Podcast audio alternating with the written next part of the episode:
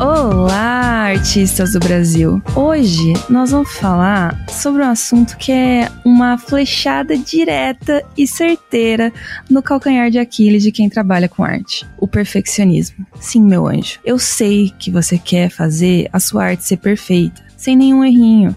Aquela arte que, tal qual o anel do bolseiro, vai unir e governar a todos. A gente é assim, cheio de expectativas, porque artista é assim. Mas será que isso é bom? O quanto será que esse perfeccionismo pode te travar? Será que tem um lado positivo em ser perfeccionista? Ou é tudo desgraceira pra tudo quanto é lado? Para conversar sobre isso, quem tá aqui comigo hoje é a Bia Castro. Então, pegue seu banquinho e vamos lá, que tá começando mais uma sala 1604. Bia, seja bem-vinda ao nosso podcast. Ah, obrigado, Gabi. Que honra.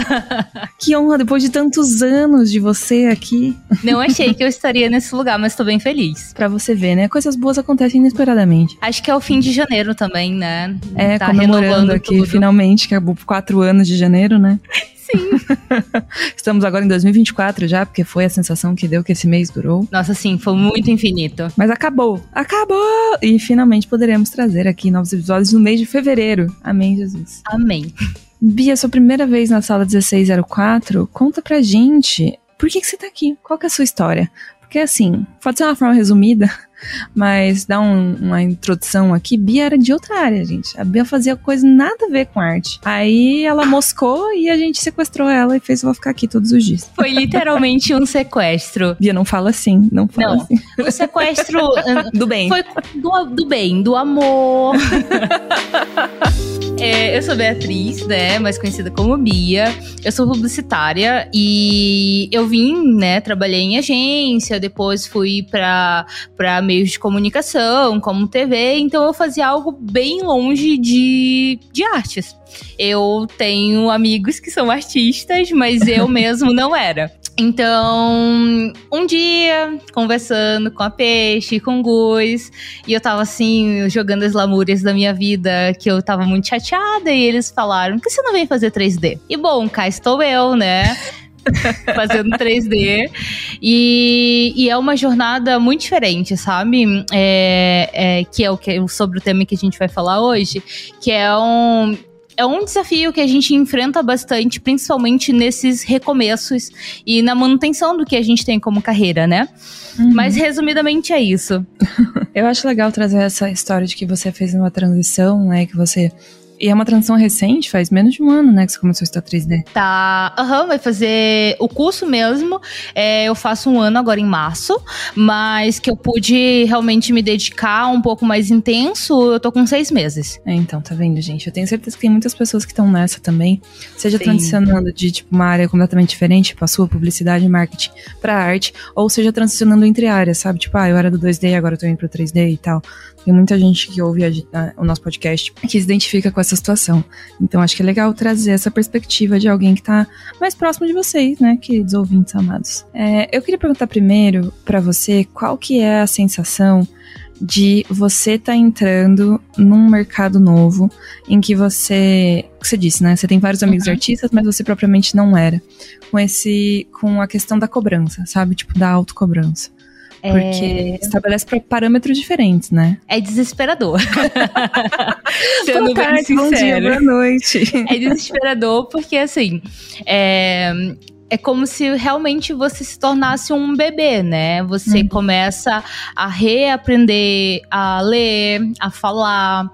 Então uhum. é totalmente um universo novo. Então, quando eu começava, quando eu começava a vir aqui pra escola, é, eu ouvia as pessoas falando, ai, ah, os props, ai, ah, os cenários. Só que você olha superficialmente sobre as coisas, né? Uhum. E quando você começa a produzir, você entende o universo gigantesco de coisas que tem para aprender. Uhum. Então eu tô, eu sou da turma 8 do curso de, do Ivan. Uhum, então, formação em Blender. Isso, formação em Blender, inclusive façam, que é maravilhoso.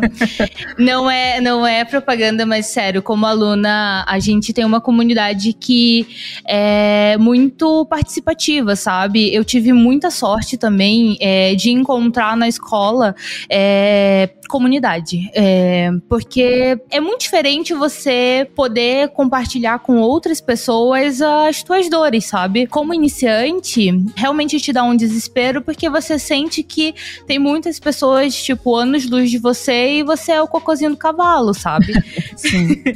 Só que não é isso. A gente começa a entender que realmente essa questão de cada pessoa tem o seu tempo, sua forma de produzir, ela é muito real. Uhum. E eu, eu sou casada com um artista, né? Então eu Meus acompanhei. Pesos, Então eu acompanhei esse processo dele também, tipo, crescer, é, se situar na área e agora que ele tá trabalhando também. Então a gente vê, assim, as dificuldades, principalmente as inseguranças que a gente vai tendo durante o caminho. E a gente, eu, assim, falando da minha experiência, eu cheguei numa turma na qual eu era realmente uma pessoa muito crua e já tinha pessoas que já tinham feito muitos trabalhos para fora, para outras agências no, no mundo do 3D e eu me sentia pequena, sabe? É, enquanto a galera tava fazendo umas coisas assim, dez vezes melhores do que eu fazia, eu comecei a me sentir ruim. Só que a gente tem pessoas muito legais que tem, a gente tem a oportunidade de conseguir conversar com elas e calma, respira, você precisa começar a caminhar antes de querer correr, sabe? Uhum. Então, é quando o pessoal bagunça assim, nossa, é, faça fundamentos. Gente, realmente é importante, faça fundamentos. Não é mentira não é mentira. E é uma coisa que a gente sempre vai acabar voltando, né? Porque eu também, da minha experiência, tem muita coisa que eu só fui entender conforme eu fui avançando no curso. Então, algumas ferramentas que eu tinha visto na, na, nos primeiros módulos não faziam tanto sentido. Mas agora que eu já tô um pouquinho melhor, assim, já começando a engatinhar, já faz mais sentido, sabe? É, a gente precisa e assimilando as coisas aos poucos, né? Eu acho que tem uma falsa ideia de que uma vez que você viu um conceito, você aprendeu esse conceito. A gente precisa de várias vezes ter contato com a mesma ideia, com a mesma, com a mesma ferramenta, fazer de mil vezes diferentes o mesmo processo ali para realmente entender aquele processo, né? Não é uma coisa que, tipo, ah, eu assisti uma aula sobre materiais e agora eu sei materiais. Não, gente. Você tem que ver 100 é aulas prática, de materiais, uhum. sabe? E às vezes 10 vezes a mesma aula. Então faz parte, faz parte do processo de aprendizagem, né? Isso é uma coisa que você até que aprendeu rápido isso, Bia, eu acho. Acho que tem pessoas que ficam se batendo com esse sentimento por mais tempo, assim. Eu me sinto muito abençoada, sendo bem sincera. Porque como meu marido já tinha passado por esse processo, é, então uma coisa é, claro, você vê outra pessoa nesse processo, você bate na cabeça da cabeça dela e diz vai ficar tudo bem. Mas Sim. quando é você, você pensa, puta que pariu. Agora eu entendo porque ele sofria tanto. É, caralho. ferrou. É. Mas é bom que eu tenho sorte de ter apoio. Como eu te disse na, na questão da comunidade, a galera uhum. ali se ajuda muito. Então, muitas das vezes a, a galera desanima é, acontece alguma coisa. Então a gente sempre tenta estar tá puxando a galera de volta, né? Porque ser artista é lidar com sonhos. Então uhum. não dá para deixar, não dá para deixar ninguém para trás. Sim, faz todo sentido. Mas eu também acho que é aí que entra o lance do perfeccionismo, né? Porque a gente se importa. Acho que entra duas questões, assim, a gente se importa muito com aquilo que a gente tá fazendo, porque aquilo de alguma forma reflete quem a gente é. E eu acho que isso distingue a profissão artista de várias outras, assim. E você tem experiência, você pode falar, quando você tá desempenhando uma tarefa para o seu, sei lá, para o seu outro, seu outro time, no seu outro trabalho, quando você trabalhava uhum. na TV, era uma coisa, sabe? Você é mais fácil entender que se você não consegue entregar uma coisa no prazo, ou se você não consegue executar aquilo da melhor forma possível, não quer dizer que você é uma pessoa ruim. É, sabe? Tipo, não quer dizer que você é uma pessoa que não tem valor, mas eu sinto que uma dor muito grande de artista é sentir que quando você não consegue ter um desempenho que você julga que é o mínimo que você deveria alcançar, você fica com essa sensação de tipo, putz, eu sou um lixo. No, nossa, sim. É, eu, eu senti muito isso no processo. Eu tô falando aqui tudo bem bonitinho, sabe? Mas, uhum. gente, eu sofro. Eu sofro muito. E, inclusive, assim, uma, a gente sempre quer fazer tudo muito bonitinho e o melhor, sabe? Uhum. Mas é porque é nosso, é o nosso tempo, é a nossa dedicação. Então, a gente quer poder expor para as pessoas: olha que coisa mais linda que eu fiz, uhum. sabe? Venham lamber o meu trabalho. Por favor, lambe o meu trabalho. Eu gastei muitas horas aqui, pelo amor de Deus. Sim. Então, é um carinho que a gente tem, né? Eu sinto essa diferença Um muito. apego, né? É, porque é nosso, é, é, é, é- é muito íntimo que Uhum. você você coloca, sabe? Eu- É realmente uma questão de exposição, é o teu tempo, a tua técnica, é, principalmente o teu amor, sabe? Então é, é, é delicado, sabe? Então a Sim. gente sempre quer fazer o melhor porque é o nosso filhinho, sabe? Nosso baby, nosso neném. Isso. Mas aí, aí esse, e esse é o problema também, né? Porque esse apego entra no nosso ponto de que às vezes é um apego que te trava. Trava Você sentiu mesmo. isso em algum momento? Sim, tipo, eu putz, senti. eu tô muito apegado e isso tá me atrapalhando? Sim, o primeiro, o primeiro, como é que é o nome? Desafio do curso era fazer planetinhas. E eu não tinha noção de profundidade, não tinha noção tanto de câmera. E mesmo que eu seguisse ali os passos do Ivan, eu acabava não conseguindo reproduzir profundidade. As- Não tava legal. E aí, nossa, eu lambi demais o projeto, a um Uhum. ponto que eu comecei a sonhar com planetas. Eu preciso, eu preciso contar. Foi abduzida. Sim, literalmente. Olha, olha o trampo que me rolou. Eu sonhei que eu era mãe de dois planetinhas. Meu Deus, Bia. Sim. E a terapia, em dia, né, garota? Agora tá É. em dia. E aí, eu sonhei que, nossa, eu, eu e meu marido, a gente colocava os planetinhas no carro e os, e os bebês confortos não era qualquer bebê conforto. Era redondinho no formato do planetinha. Detalhes, né? Ai, cadê essa arte feita? Por favor. Sim. E aí, diz que a gente pegava eles e levava eles pra escola. E a melhor parte pra mim é essa, porque eu entregava eles pra professora e quando ela abria a porta, simplesmente era o universo. E os meus filhos, planetinhas, iam brincar do universo. E eu me Meu sentia, meu Deus. Deus, sim, que maravilha. Eles estão Bia, que, que, que aprendendo. imagem bonita. Eu queria ter uns sonhos assim. O que, que você tomou? Geralmente meus sonhos são assim, bem loucos. É só você ficar um Que pouquinho mais delícia. comigo. Aham. E aí eu comecei a pirar, sabe? Só que realmente tem um momento que é muito difícil a gente largar. Mas tem um momento que a gente simplesmente não consegue mais fazer nenhuma melhoria porque a gente tá enxergando tão de perto Uhum. que a gente realmente não consegue mais enxergar o que a gente tá fazendo. É. E é muito difícil a gente soltar e seguir pro próximo. Inclusive, eu fiquei muito decepcionada, chorei por conta que eu não consegui entregar o primeiro desafio. Dói, né? Tipo, dá a sensação que você não é suficiente. Então. Aí eu, re- eu, eu falei assim, depois de um tempinho, assim, quando eu tiver quase terminando o curso que tá próximo, eu volto com outra cabeça, com outras referências e tento refazer essa cena, sabe? Uhum. Mas é difícil. Não tenho completa noção, porque às vezes esse distanciamento, inclusive você falou, é uma coisa hum, literal mesmo, assim, de tipo, você ficou a tarde inteira com a cara naquela arte. Se Sim. você vê a postura que você tá, às vezes você- teu rosto tá até perto do monitor, sabe? Mas que é, verdade. Tipo, realmente muito em cima daquilo. E às vezes você só precisa, tipo, sabe, ir pra trás, respirar, sai um pouco. É o que você falou. Ah, não consegui esse, vou fazer outra coisa. Sabe? Daqui dois meses, três meses eu volto nisso. Sabe? Porque acho que você consegue isso que é difícil ter no momento, né? No presente, que é perspectiva. Isso é verdade. E uma coisa que, tipo, é como eu fiquei muito frustrada porque eu queria que os planetinhos fossem o meu primeiro 3D oficial, né? Então, não consegui, então aquilo me gerou uma frustração. E ah, os monitores conversaram comigo, né? Que olha, que não é bem assim. Então a gente às vezes vai falhar e tá tudo bem, mas a gente sabe que a cobrança que a gente tem é muito alta. Então, é quase que inadmissível falhar, sabe? E aceitar que você. Não é um erro, mas a gente tende a achar que é um erro e principalmente se martirizar por isso, sabe? Mas é prejudicial demais. Não, com certeza, porque eu acho que tem uma analogia boa pra isso. Infelizmente, Bia, eu cometi o mesmo erro que você e atualmente eu namoro um artista, né? Meus E pêsames. aí, É exatamente isso, gente. É sofrido. Vitor, te amo, mas assim, é foda. E tem uma coisa engraçada que eu falei que eu ia postar até no Instagram depois. Porque o, o teclado dele tem todas as letras certinhas, mas o Z é apagado. De tanto que ele usou o Nossa. Ctrl Z. E eu fiquei imaginando, cara, essa é a analogia perfeita.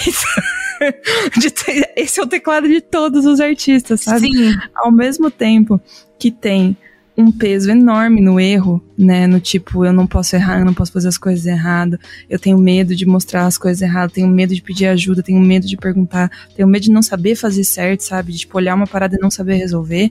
Também tem o fato de que a gente erra o tempo inteiro. Sim. Sério, tipo, a gente aperta Ctrl Z o tempo inteiro. Faz parte do nosso, do nosso processo de criação. Nossa, E é, a gente esquece isso, sabe? Que a Sim. gente tá o tempo inteiro apertando Ctrl Z e a gente ignora que isso faz parte, sabe? Porque é muito natural, você não se sente culpado quando você aperta o Ctrl Z, né? Não, é, inclusive tem um. Eu lembrei de uma palestra que eu vi no Utopia que hum, a diferença. é, eu não lembro quem que era que estava na palestra, mas ele falou algo como que a gente tinha que errar sim, mas que o diferencial seria que a gente é, levantasse mais rápido para resolver mais rápido os erros, sabe? Então, ok, tipo, não deu certo o planetinha, toca pro próximo e tenta buscar mais referências, tenta buscar um pouco mais de ajuda. É, e, e é quando a gente também pensa, assim, que existem uma galera que realmente tá apta ali pra dar um help pra gente, sabe? Tipo, o Anderson e a Mi, maravilhosos, beijo pra vocês. quando eles vêm avaliar os nossos projetos, né, tipo, buscam uma visão diferente, até porque os nossos gostos também, eles são diferentes. Então, Uhum. juntar outras visões faz com que você amplie ali um pouco mais do que você gostaria de fazer inicialmente, sabe? Sim, e às vezes até te dá uma ideias mais firmes do porquê que você tá tomando certas escolhas, às vezes, talvez. E eu acho mais legal também porque quando você olha assim, ah, eu quero colocar essa árvore verde escuro, mas na tua cabeça faz sentido verde claro, mas como a pessoa te ajudou com a luz e com o fundo, realmente você tem como te dar é, mais embasamento por que que você gosta da árvore verde mais clara, sabe? Aham, Sim, você percebe que você tá fazendo as coisas realmente pensando e decidindo e não só Isso. fazendo a primeira coisa que veio na sua cabeça. Que também é uma coisa que, se a gente pensar, às vezes é, o que eu tô tentando pensar e fazer pra mim é pensar um pouquinho, amadurecer um pouco a ideia e depois executar. Porque assim você consegue fazer uma coisa um pouquinho mais assertiva e a forma como você vai realmente executar, você vai fazer uma coisa muito melhor do que se fizesse sem uma ideia tão concreta, sabe? Aí talvez diminua um pouco a questão da frustração. É, eu acho que a gente tem que ter, eu concordo com você super. Acho que esse momento de você parar e pensar um pouquinho é fundamental, sozinho, sabe? Sim. Você pensar sozinho sobre o que você quer, porque uma coisa que eu sei, que eu conheço, gente, eu conheço, o ser artista é uma criatura que eu domino, entendeu? Eu conheço tantos, a minha vida é isso, viver com artistas. Que eu sei que rola aquele momento de, tipo, às vezes você só tem um rascunho de uma ideia, você nem fez um rabisco ainda, sabe, Pra ver se aquilo pode funcionar. É só uma imagem meio borrada na sua cabeça. E você discute isso com uma pessoa. E aí a pessoa fala, ah, mas isso não vai funcionar, mas isso não vai funcionar, mas isso não vai funcionar, isso não vai funcionar. E você fica tipo, porra, me dá uma merda. Mas ela não tava nem fixa nem pra você, sabe? Nem Sim. você sabia exatamente o que você queria fazer. Então você tá tomando decisões em base de uma coisa que tá muito uma gelatina ainda, sabe? E ela precisa ficar um pouquinho mais firme. E outra coisa que eu acho que isso é um problema, às vezes você é, não tirar esse momento pra pensar um pouco, estruturar um pouco mais a sua ideia e calcar ela em algo um pouco mais sólido, é você mudar de ideia no, no meio do projeto. Porque você não Nossa, fez isso. Porque daí você fala, ah, eu vou começar esse projeto aqui de planetas, então a ideia que eu vou fazer é o planeta dentro do carro. e aí essa é a primeira ideia que você tem. E aí você vê o trabalho de outra pessoa, assiste um filme, ou sei lá, simplesmente lhe ocorre um pensamento de que, tipo, e se eu fizesse numa moto? E daí Sim. você vai lá e faz uma moto. E aí você vai de novo, pensa mais um pouco ali, você fez mais uma rodinha, fez não sei o quê, botou a placa na moto, e aí você fala, hum, mas e se fosse num avião? e aí você fica, tipo, saltando de uma ideia para outra, porque você não tem segurança em qual é o que a ideia que você realmente quer desenvolver, né? E nossa, isso é uma forma muito clara da gente se auto-sabotar, sabe? Super, porque a gente nunca vai terminar daí, né? É, e a gente nunca vai estar satisfeito. E às vezes, quando a gente chega um pouquinho mais lá na frente, a gente vai dizer, ué, realmente a ideia do, de pôr um planeta no carro faria muito mais sentido. Só que, às vezes, é- escolher é abrir mão, né? Não, sempre, né? Então, às vezes, realmente, isso é muito mais importante é, das definições para que você realmente não perca tempo, sabe? Vamos tentar realmente um pouco ser mais assertivo, porque também não vai adiantar a gente ser perfeccionismo numa coisa que a gente não sabe o que é, sabe? Então eu vou sempre estar tá tentando fazer uma bola entrar num triângulo e, e a proporção não vai estar tá legal e aquilo nunca vai passar. Eu acho que é bem essa sensação mesmo, a sensação de fazer uma bola tentar entrar no triângulo é uma sensação que eu tenho com alguma frequência. E sobre isso que você comentou, me surgiu um pensamento aqui que é perfeccionismo para as duas pessoas diferentes significa coisas diferentes. Sim. Sabe, dada uma mesma proposta, por exemplo, tô mantendo o que a gente tá falando do curso aqui, dado que todo mundo tem que fazer o primeiro módulo uma cena de planetinhas. Para cada pessoa, o nível de perfeição vai variar. Né? O que é perfeito para mim não necessariamente é perfeito para você. O que é bonito para mim não necessariamente é bonito para você. O material que eu gosto de usar não necessariamente é o material que você acha que dá um resultado massa. Então, entender que isso é uma coisa muito particular, acho que é fundamental, porque senão a gente cai num lugar de não só falta de humildade, humildade para reconhecer que talvez a decisão que a gente tomou não seja a melhor decisão para nossa arte ter o um melhor efeito, mas também abrir um pouco mão desse controle criativo, sabe? Eu acho muito importante essa questão de abrir um pouco mão, sabe? Eu não só na questão da, do controle criativo, mas quando a gente tenta realmente é, acolher tudo, é, manter tudo debaixo das nossas asas, a gente também fecha oportunidades para possibilidades. Então, logo que eu tenho, que eu fechei tanto debaixo das minhas asas, talvez eu não consiga olhar um feedback de um amigo, é, eu não vou conseguir testar uma luz diferente, não vou conseguir testar cores, eu não vou conseguir ter, é, testar umas texturas, fundo, é, posicionamento, sabe? Então, realmente, a gente precisa se desprender um pouquinho. Eu sei que é totalmente contrário o que a gente aprendeu, né? Porque realmente, ai, não, você tem que ter tudo controlado, você tem que ter um checklist maravilhoso. Você tem que ser, ter o seu estilo, né? Você Isso. não pode se deixar levar por referências de terceiros. Tem uma vibe assim às vezes. Tem, só que uma coisa que eu percebi, principalmente agora que eu sou uma artista iniciante, é que ninguém nasce sabendo o seu estilo. Então uhum. a gente começa achando é, é, referências bonitas e conforme eu vou reproduzindo aquilo, que isso não é plágio, tá? Reproduzir ali bonitinho, mas para fins de estudo. Então você começa reproduzindo umas técnicas para aprender realmente uns atalhos, umas formas mais fáceis de fazer alguns pontos e depois você vai juntando outras referências até que você forme o teu estilo. Porque também tem um livro maravilhoso que eu gosto muito que se chama Hobby como Artista, que lá realmente diz que nada se cria, né? A gente, a gente é uma mistura de tudo que é daquilo que a gente consome. Então, talvez eu goste, eu sou Army, né? Louca pelo BTS. Agora esse podcast vai ser um sucesso. Sim, K-popeira. por favor, quem é K-popeira, por favor, dá like neste episódio. Por favor. E vamos dar stream nos meninos. Então, quando você vê um pouco das artes que eu faço, você vai ver que puxa um pouco é, um tom mais pastel, um rosinha, um roxo, porque quem é K-popero sabe que a cor do fandom, que é o, o, as armas que toque, tipo, são apaixonados pelo BTS, é roxo. Então é uhum. é quase que, na minha arte, é quase um easter egg, sabe? Então o negocinho roxinho conhece, aqui. Sabe. Quem conhece sabe, uhum. Então é muito, é muito legal, assim, e a gente ampliar essa, essa vista, sabe?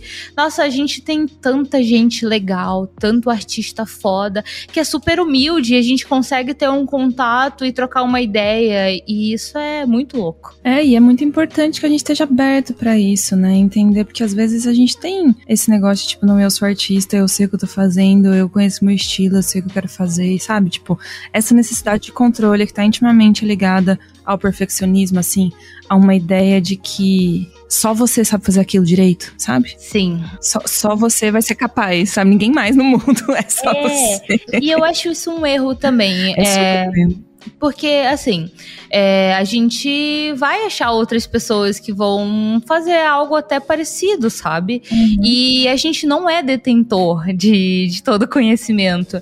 E eu é, acho jamais, também, né? eu acho também um pouco ruim a gente pensar que, nossa, é, esse é o meu estilo para todo sempre. Eu acho que todo sempre é uma palavra muito forte. É um conceito muito Isso. infinito, né? Sim, e nós somos seres finitos, sabe? Uhum. Então não dá para achar que, nossa, a gente vai saber de tudo. Não, a gente pode sei lá, aprender com um coleguinha, olhar outras referências, porque talvez muito talvez, que é uma grande verdade, quando a gente sai um pouco da nossa bolha, né, é, a gente consegue trocar referências que talvez eu não teria pensado sozinha, mas que quando eu olho para o que eu faço faz todo sentido. Então, é uma coisa que, como você disse ainda agora, tem que estar tá aberto, porque a gente é um eterno aprendiz, né? Não só para mim que estou começando agora, como as pessoas que ainda ensinam. Então, a gente sempre está aprendendo, seja no nosso âmbito social, seja no âmbito de técnicas, então, estilos, né? Então, a gente sempre vai melhorando isso com o tempo. Não poderia concordar mais, assim, dessa vibe de tipo, beleza, quero ser perfeito, mas. Sim. Primeiro que não dá. É. Segundo que nem é tão bom assim, sabe? Não a perfeição é. não tem espaço para troca, sabe? Não tem espaço para feedback, não tem espaço para uma pessoa falar, ah, sua arte tá legal por causa disso ou disso, ou ah, ela me transmite isso, isso, isso, sabe? Não dá, não tem espaço para isso. É, e você imagina que louco, se eu tivesse me fechado, é, eu não teria saído da minha outra área e vindo me aventurar no mundo inteiramente novo. Então, realmente é um risco? É, mas é um risco que vale a pena, sabe? Porque a gente tá vivo, sabe? Então, o que seria se a gente não corresse alguns riscos? Exatamente. Nossa, filosofei acho. agora. Filosofei toda, garotas. Nossa, começou um papo, uhum, terapia. Ah, isso acontece todo podcast, mas me lembrou muito de uma época em que a gente queria fazer. Eu nem era host da sala 1604 ainda, e a gente queria fazer um podcast só com mulheres chamado Sala Delas. E aí a gente entrava numas vibes muito interessantes. Eu acho que é possível voltar com este quadro no canal. Por favor, me convide. eu gostava muito, tinha que ser tipo um elenco fixo, assim. Vamos chamar todas as meninas legais da, da Revo. E aí a gente, a gente grava. Ah, eu quero participar. Fechou. então, pra encerrar esse papo agora, Bia, a gente entra num quadro muito especial que se chama De Frente com a Gabi. Ai, meu Deus! e eu te faço perguntas, bate-bola, jogo rápido, e você responde a okay. primeira coisa que vier na sua cabeça. Ai, meu Deus, ok.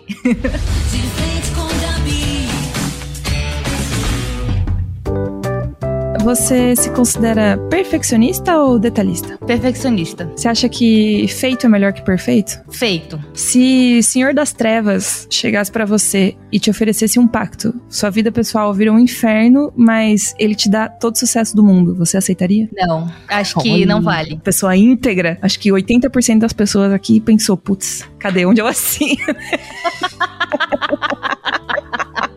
Qual é o seu software preferido? Ah, o Blender, né? Tem que ser, né? Sim. Quem, quem teme aos seus não degenera. Isso aí, Bia. Sim.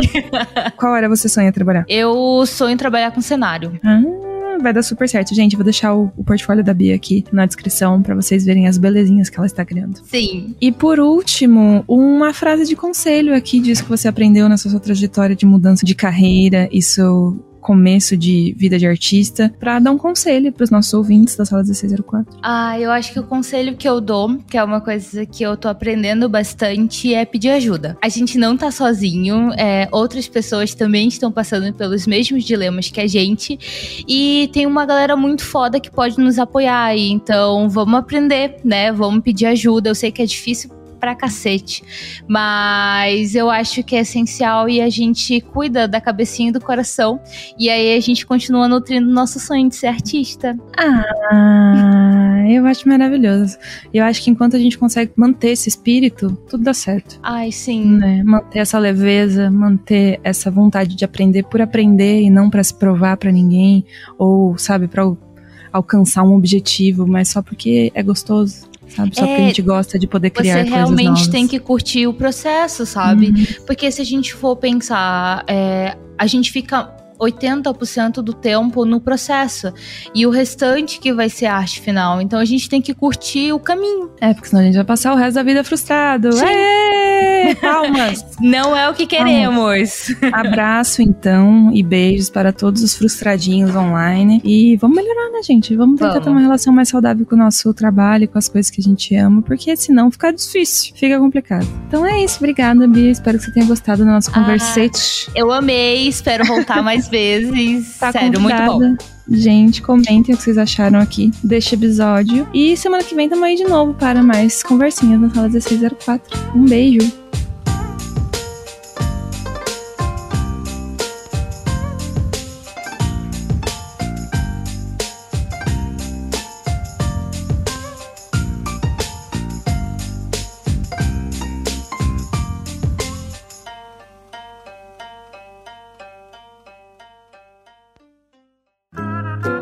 Programa editado por Doug Bezerra.